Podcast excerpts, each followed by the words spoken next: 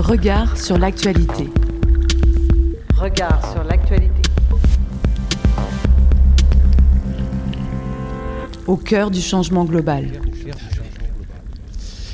Et on est toujours en, direct sur Radio Anthropocène.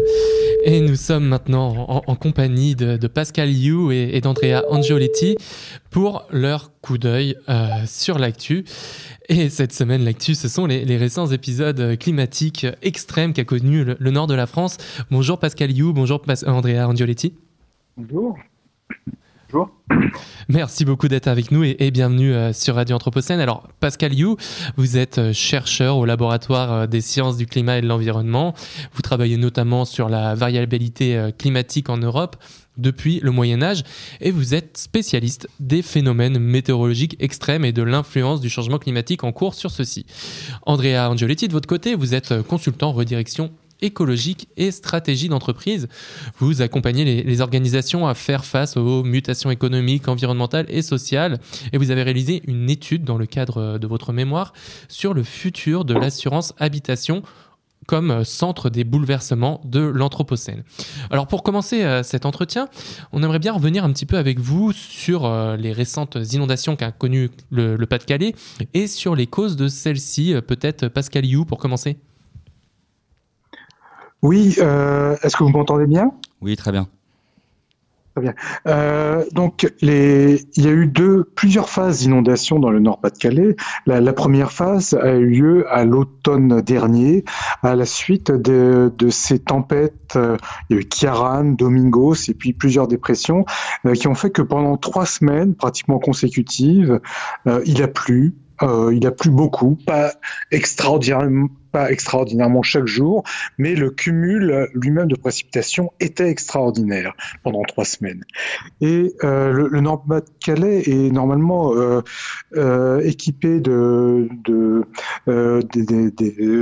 plusieurs mécanismes d'évacuation des eaux, des, platrings, mais qui, n'ont pas été suffisantes pour évacuer toute l'eau. Ce qui fait que les sols étaient gorgés, saturés d'eau en permanence.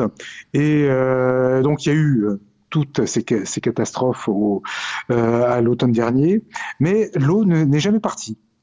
l'eau est restée là, les sols sont restés gorgés d'eau, ce qui fait que quand au début du mois de janvier il a plu, donc c'était pas des quantités d'eau exceptionnelles non plus, eh bien l'eau ne s'est pas évacuée, donc ça a créé tous ces débordements.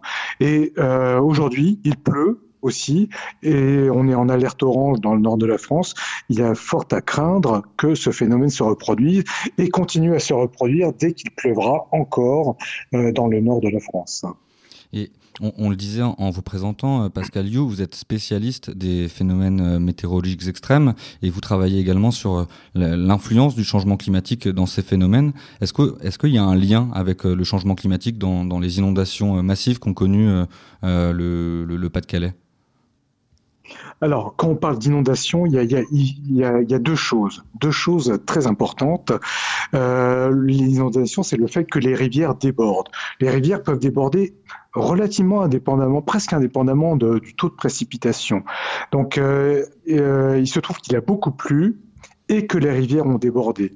Euh, il pourrait pleuvoir beaucoup sans que des rivières débordent. Bah, il a plu à peu près autant euh, en Normandie euh, ou, en Bretagne, mais on n'a pas constaté de, de, débordement particulier. Le, donc le débordement est quand même lié aussi à l'état du sol. C'est-à-dire que dans le nord, le Nord-Pas-de-Calais est, assez plat, et donc il est très difficile d'évacuer rapidement de, l'eau qui tombe. Donc à la précipitation égale, il pourrait ne ne rien se passer dans une région comme la Bretagne, tout simplement parce que c'est plus vallonné. Donc on a ce, phénomène de, donc on a quand même une précipitation qui était euh, très intense. Hein, donc ce qui est intense, c'est ce qui s'est passé au mois de euh, à l'automne dernier, et le, le, lien avec le changement climatique est vraiment lié aux précipitations, pas nécessairement au débordement de rivières. Donc il se trouve que il y a à peu près dix ans, au mois de janvier 2014, il s'est passé la même chose. Euh, la même chose à une centaine de, enfin quelques centaines de kilomètres de différence, euh, qui, font que euh, les précipitations, plutôt que toucher le Nord-Pas-de-Calais, ont touché le, sud-ouest, le sud-est de l'Angleterre. Et il s'est passé la même chose. Le sud-est de l'Angleterre, c'est comme le Nord-Pas-de-Calais. C'est une région un peu plus grande, mais ça a coûté des, des milliards d'euros de, d'euros, de, de, de, livres sterling de, de dégâts. Il s'est passé exactement la même chose. Pendant un mois, il a plu tout le temps, tout le temps, tout le temps, comme euh, au, mois, mois d'octobre et au mois de novembre dernier. Et donc à l'époque, on a fait une étude sur ce qui s'est passé en Angleterre. Il s'est passé la même chose en Normandie, sauf qu'en Normandie, euh, euh, il a plu autant, mais on n'a plus de débordement. Euh, on a fait une étude et on a montré que le changement climatique, en fait, avait euh, intensifié, avait multiplié par euh, entre 10 et 100 la, la, les chances d'avoir ce genre de situation qui dure très longtemps. Et euh, donc on est passé de situations qui avaient une période de retour d'une centaine d'années, donc au XXe siècle c'était le cas, euh, donc sans gaz à effet de serre, euh, ce genre de phénomène a lieu en moyenne une fois tous les 100 ans, donc en moyenne. sauf que maintenant, avec le changement climatique, on a multiplié par 10, voire un peu plus cette probabilité. Et donc on voit qu'un phénomène qui a eu lieu il y a 10 ans, euh, bah, est revenu cette année, est revenu cette année euh, de manière complètement similaire. Alors c'est pas, ça veut pas dire que dans dix ans ça va recommencer. En fait, ça peut recommencer l'année prochaine, euh, mais ça vous donne un ordre euh, d'idée du rôle du changement climatique qui va augmenter la fréquence la possibilité d'avoir ce genre de, phénomène qui dure très longtemps et qui, au long terme, donc le long terme, je veux dire pendant tout l'hiver, va fragiliser euh, tous les tous les débits des, des, des, fleuves et des rivières dans cette région. Alors, on comprend que, que, que, cette, cette question de la fréquence et de la probabilité que, que, l'événement euh, météorologique extrême euh, advienne euh, devient de plus en plus forte et répétée avec euh, le changement global, le changement climatique. Est-ce que euh, en, termes d'intensité de ces événements, on, on, assiste également à une, une, une intensification de, de, de l'événement en tant que tel? Oui. Alors il y, a deux choses qu'on qu peut peut mesurer, c'est par exemple le nombre de jours de pluie, donc le nombre de la, durée de l'événement elle-même. Bon, est quand même était exceptionnelle et euh, c'est cette durée qui était un record en 2014 et qui est presque un record euh, l'année dernière. Euh, mais le, la, si on mesure l'intensité en termes de quantité d'eau qui est tombée, pour une période pendant un mois ou pendant trois semaines, là aussi, on a une relation directe avec le réchauffement de la planète parce que une atmosphère plus chaude est capable de retenir plus d'eau. Donc par, par chaque degré de réchauffement, on retient à peu près 7% en plus d'eau dans l'atmosphère. Et c'est 7% en plus d'eau par degré qui sont susceptibles de tomber brutalement ou non pas brutalement, mais chaque jour. Et donc, euh, en, en 2014, c'est exactement ce qu'on qu a constaté. C'est une situation pareille, euh, similaire à celle de 2014 ou celle d'octobre, euh, novembre de 2023. Si, si cette situation était arrivée au XXe siècle, en fait, il aurait plu moins. À peu près, enfin, donc la, le, réchauffement climatique ne fait qu'accentuer la quantité d'eau qui est susceptible de tomber à chaque fois qu'il pleut longtemps. Et du coup, ce, contexte, ça, pose aussi la question de la préparation de, nos sociétés face à ces aléas climatiques de plus en plus fréquents et de savoir comment est-ce qu'on fait pour gérer ces risques, ces dangers et comment est-ce que la vulnérabilité de nos sociétés, de nos espaces de vie sont prises en compte. Euh, Andrea Angioletti, peut-être sur cette question-là?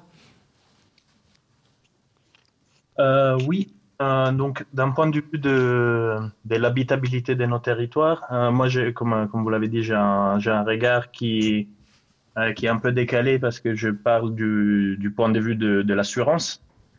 Donc la, la question de, de l'habitabilité des territoires est strictement liée pour moi à, à la question de l'assurabilité, dans le sens où on, a, on est dans une société qui s'est construite sur une maîtrise du risque, euh, donc un risque qui est, assuré par, par des tiers, en forme de mutualisation euh, de ces risques, et qu'aujourd'hui n'est plus une société qui n'est plus en capacité d'anticiper et de, et de calculer ces risques. Et donc on se retrouve, comme, comme le disait Pascal Liu il y a, il y a tout, tout, tout à l'heure, avec euh, des situations qui étaient euh, calculées sur des périodes de retour plus ou moins longues à des répétitions et avec un système qui, qui n'est plus capable d'anticiper et de maîtriser ces, d'un point de vue des coûts et des, des, préventions ces, ces genres de situations.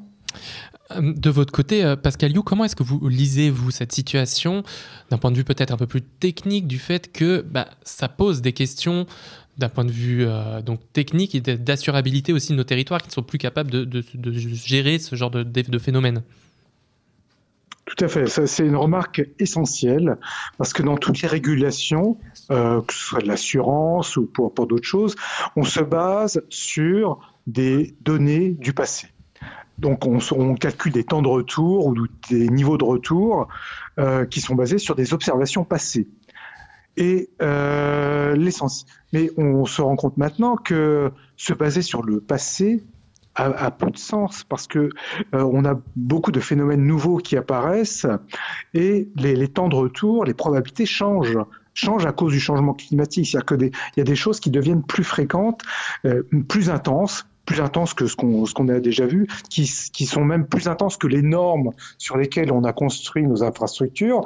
Et euh, si on n'est pas capable d'anticiper que les normes euh, euh, qui sont basées sur une connaissance du passé ne sont pas suffisantes pour le futur, on va au-devant de, catastrophes à répétition. C'est ce qui s'est passé en 2003 pendant la canicule, euh, jusqu'en 2002, jusqu'en mai 2003.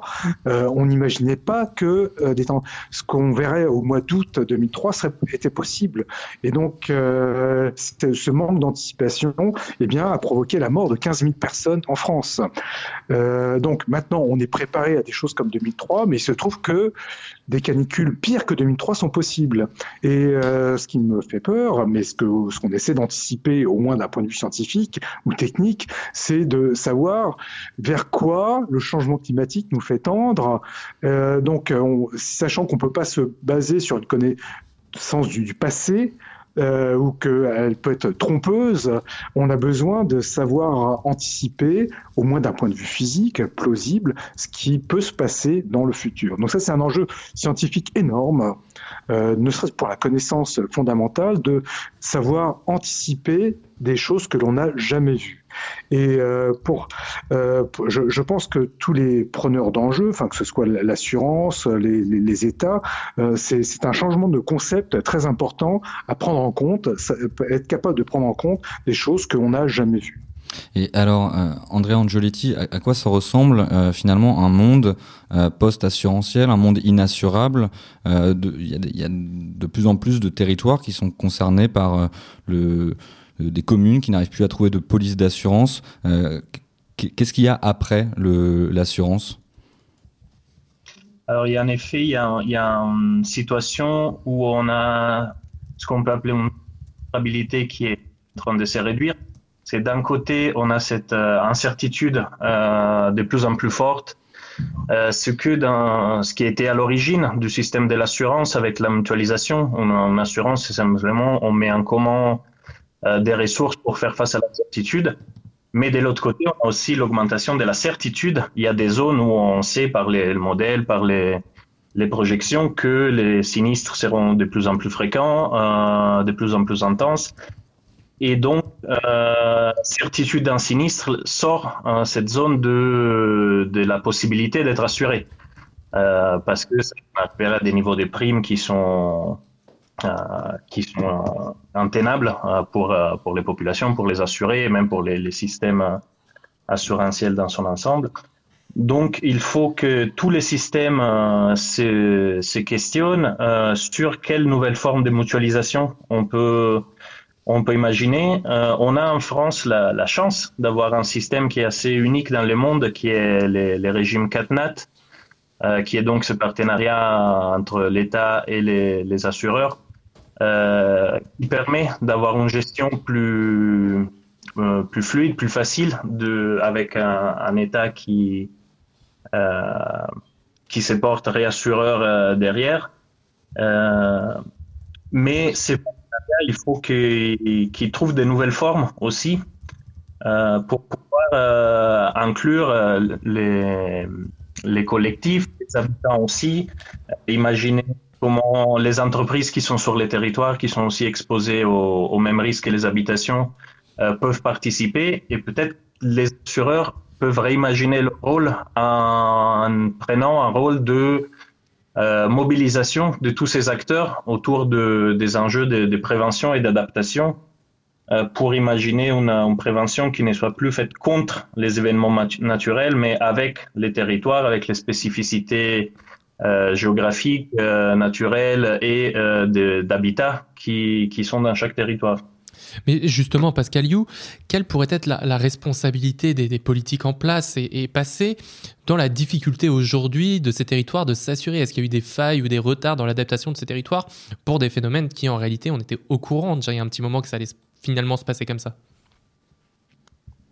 Oui, alors là, je ne suis pas forcément la meilleure personne pour en parler, mais j'ai en tête l'exemple de Xintia en 2010, euh, une, tempête qui a touché la Charente-Maritime, la Vendée.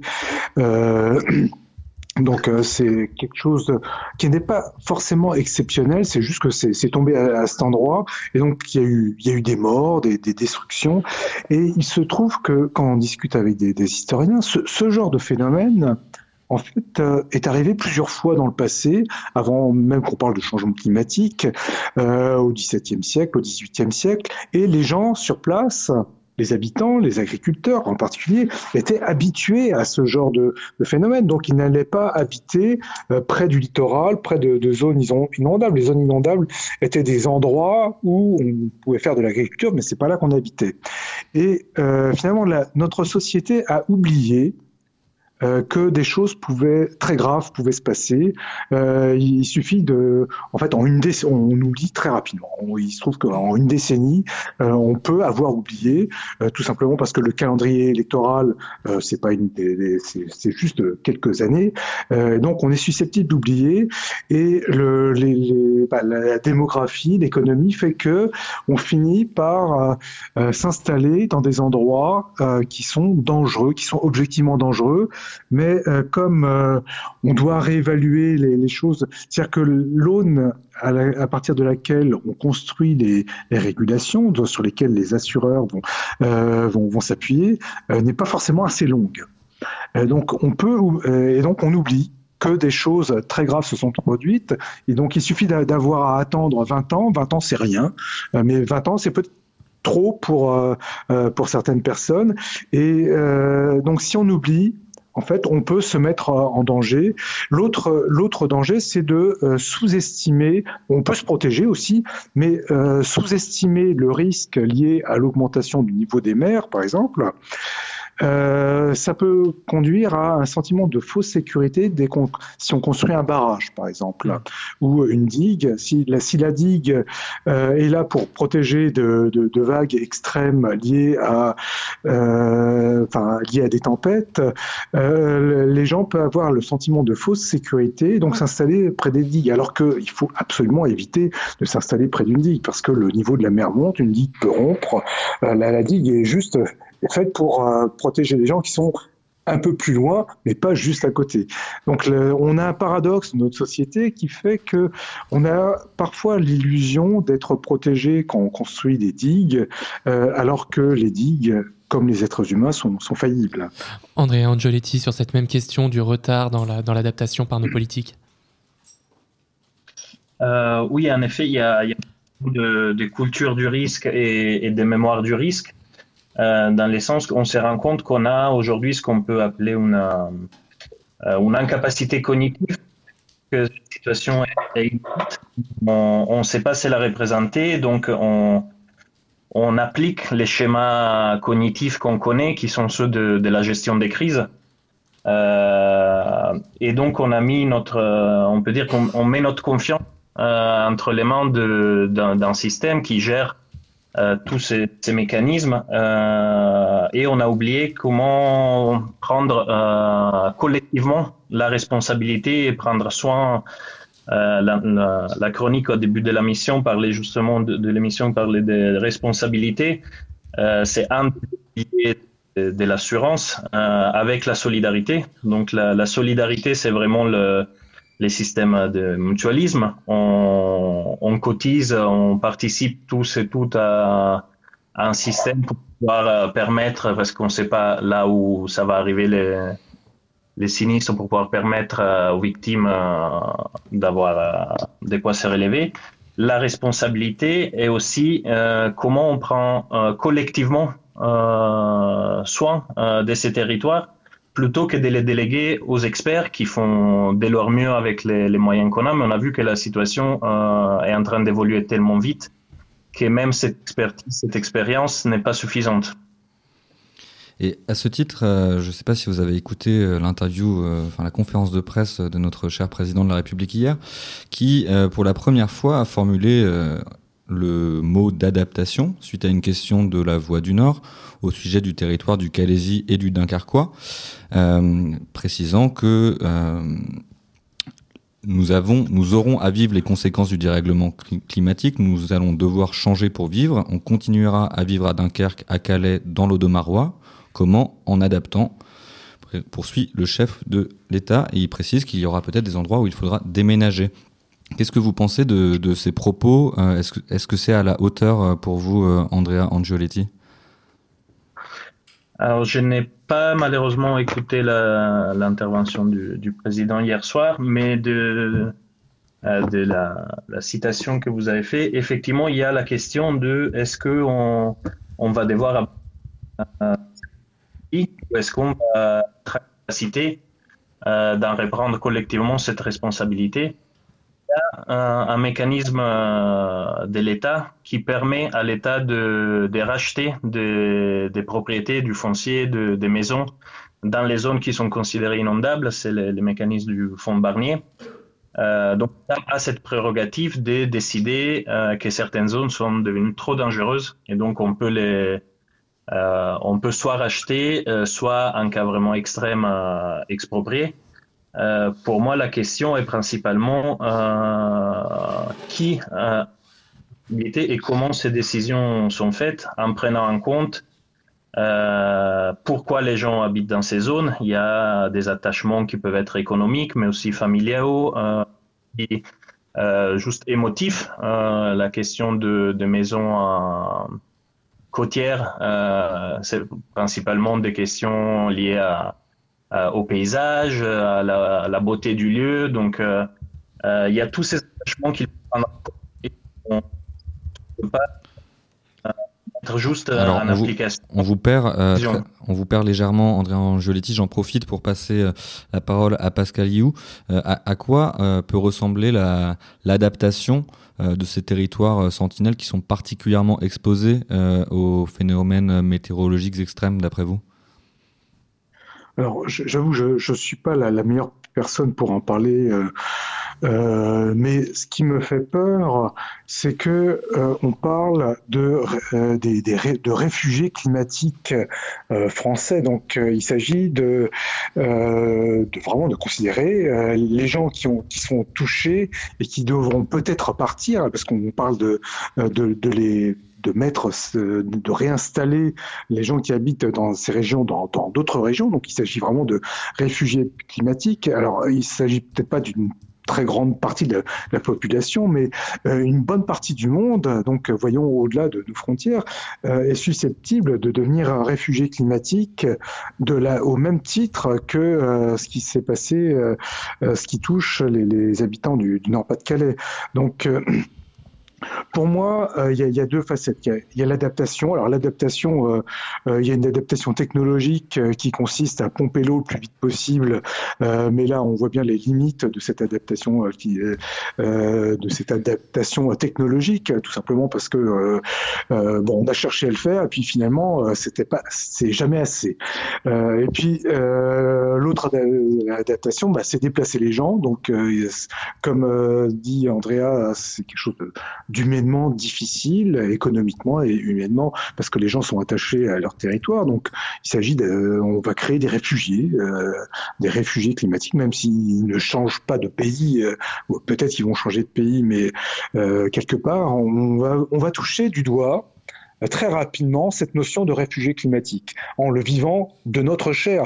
Donc ça peut créer peut-être de l'empathie générale internationale vis-à-vis d'autres pays qui sont touchés de la même manière. Et le troisième point que je voulais dire, c'est que euh, bah, s'adapter c'est bien, mais on n'a toujours pas, euh, on n'aura toujours pas réfléchi aux raisons pour lesquelles euh, on a tous ces événements extrêmes qui sont dangereux et qui pourraient toucher d'autres, peut-être d'autres parties euh, de notre territoire. Et tant qu'on n'a pas mis en œuvre tout ce qu'il était possible de mettre en œuvre pour non pas euh, l'adaptation, mais l'atténuation. Donc limitons le changement climatique. Euh, on, comme je dis, euh, ces, événements sont liés, la probabilité de ces événements est liée au changement climatique. Essayons quand même de limiter le changement climatique pour euh, bah, peut-être que ça coûterait moins cher que de, de s'y adapter, de s'adapter à des choses finalement qu'on maîtrise très peu et qui sont peut-être pires que, euh, qui pourraient être pires encore que, que ce qu'on a vécu jusqu'à présent. Et, et Pascal You, pour conclure, est-ce que... Pardon Désolé d'être euh, de cette note pessimiste, mais je, mais je pense qu'il faut être beaucoup plus proactif que, que l'adaptation. On a besoin de, de, de mesures d'atténuation qui sont très fortes. Et, et, on va conclure avec une, une, dernière question. Moi, je voulais avoir votre avis sur, euh, sur ce que vous pensez des structures politiques euh, en France entre l'État et les collectivités territoriales, les régions et les municipalités. Est-ce qu'elles sont adapter ces structures-là pour répondre à ces enjeux d'un côté d'adaptation, mais également d'atténuation, selon vous? Oui, alors la, plupart des régions de France sont dotées de ce qui s'appelle des GREC.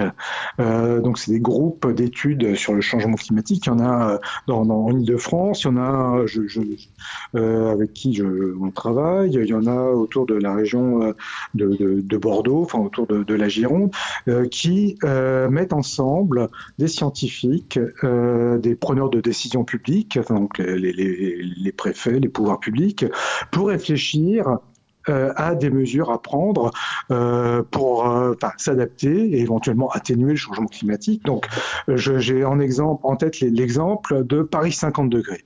Donc, à l'automne dernier, la ville de Paris a, a fait un exercice que, euh, que doit-on faire s'il fait 50 degrés à Paris? 50 degrés, euh, c'est des températures qui deviennent létales dès, dès qu'on est, quand on est dehors. Mais c'est possible, sauf que c'est possible. Euh, et donc, on a eu tout un système de réflexion autour de, des conséquences de, de, ce genre de température. Et qu'est-ce que et après, euh, ça a permis de, de, contraindre finalement un exercice en grandeur nature de la ville de Paris pour euh, pour voir ce qu'il faut faire. Est-ce que euh, est-ce qu'on paralyse tout soudainement ou est-ce que euh, on est bien dimensionné pour le faire? Alors, je j'ai pas j'ai pas, pas vu les conclusions de, de cet exercice, Peut-être que la rédaction est en cours, mais euh, oui, il y a. Euh, je suis très optimiste sur le fait que les, pouvoirs publics prennent ce genre de questions euh, à cœur. Alors, il y a toujours des, choses qui se passent pas aussi vite qu'on qu qu le voudrait, mais il y a quand même une prise de conscience au, du, au niveau local. Et à mon avis, le niveau local est beaucoup plus important que le niveau euh, global. Et André Angioletti, à, à, ce titre, euh, une, une, réaction peut-être sur, la, sur, sur cette question de l'agencement institutionnel pour préparer au mieux euh, la société aux au risques climatiques euh, oui, il y a, il y a en effet un partage de responsabilités entre le, les nationales et les locales. Euh, mon inquiétude est pas forcément sur la, hum, euh, l'adaptation de, des structures parce que ce n'est pas forcément mon, euh, mon cas mais sur comment euh, ces structures peuvent euh, intégrer euh, des nouvelles institutions collectives qui permettent de prendre en compte un partage de, de l'espace géographique qui est pas forcément toujours aligné avec les, les administratifs. Donc, comment euh, créer un nouveau, un nouveau collectif, un nouveau comment autour de, euh, bah, on parle des rivières, des, bassins versants, tous ces, euh, ces questions et qui impliquent aussi les, les différentes parties prenantes euh, de la société civile, des acteurs privés. Donc, je pense qu'il y a du travail pour réimaginer des nouvelles, des nouvelles institutions collectives. Pour mieux prendre en compte ces, adaptations. Eh bien, Pascal You, André Angioletti, un grand merci d'avoir passé euh, ce moment avec nous sur, sur Radio Anthropocène. À, très bientôt sur notre antenne. Je rappelle à, tout le monde que, que, cet entretien est disponible sur notre site internet et sur tous les, plateformes, les plateformes pardon, de, de podcasts dédiés. Nous, on fait une très courte pause musicale et puis on revient avec, euh, avec Faute de mieux pour euh, de Indra Kratokville.